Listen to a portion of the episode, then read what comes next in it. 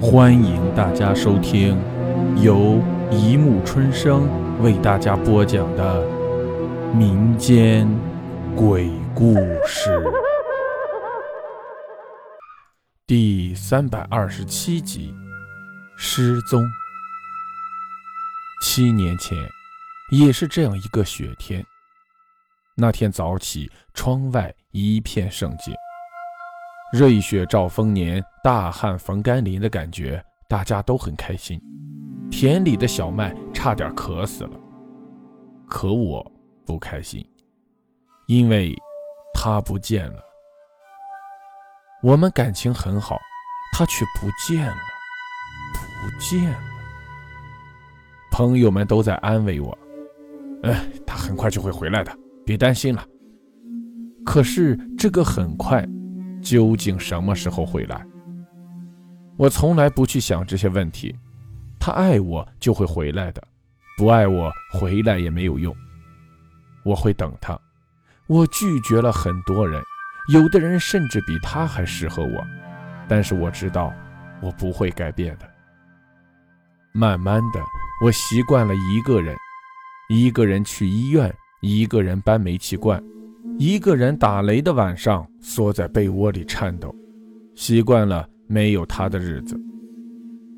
习惯了这样的日子之后，七年了，他居然又回来了。他看到我的时候很震惊，大概是看到我这么多年的忠贞，七年未嫁。我天天为他做他喜欢的饭菜，穿他喜欢我穿的旗袍。晚上看他喜欢的球赛，连电脑都让给了他。可是，他好像很怕我，不肯多看我一眼。我已经习惯了一个人，但是他的归来还是让我很开心。我的开心恐怕要大于他的。怎么了你？我问他。他颤抖着不看我，似乎经历了很可怕的噩梦。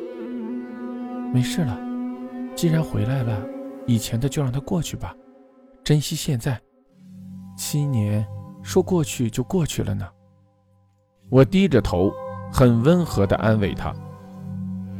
他还是不说话，而且颤抖得更加厉害。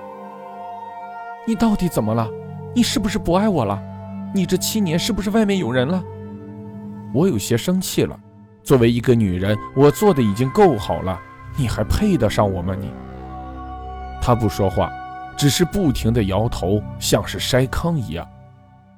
我终于忍不住了，抄起茶几上的水果刀，插进了他的喉咙，然后在他惊恐的表情下，把他的颈动脉割断了。顿时血喷三米，像是正月十五灿烂的烟花一样。请不要怪我狠心，七年前。他也是这样对我的。